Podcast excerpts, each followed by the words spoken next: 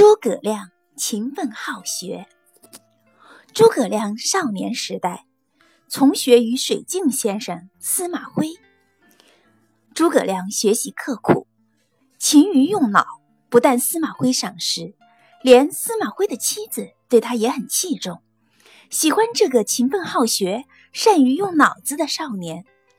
那时还没有钟表，计时用日晷。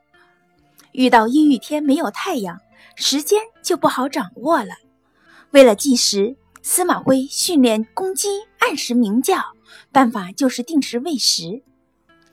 为了学到更多的东西，诸葛亮想让先生把讲课的时间延长一些，但先生总是以鸡鸣叫为准。于是诸葛亮想，若把公鸡鸣叫的时间延长，先生讲课的时间也就延长了。于是他上学时就带些粮食装在口袋里，估计鸡快叫的时候就喂它一点粮食，鸡一吃饱就不叫了。过了一些时候，司马先生感到奇怪，为什么鸡不按时叫了呢？经过细心观察，发现诸葛亮在鸡快叫时给鸡喂食，先生开始很恼怒。但不久，还是被诸葛亮的好学精神所感动，对他更关心、更器重，对他的教育也就更毫无保留了。而诸葛亮也就更勤奋了。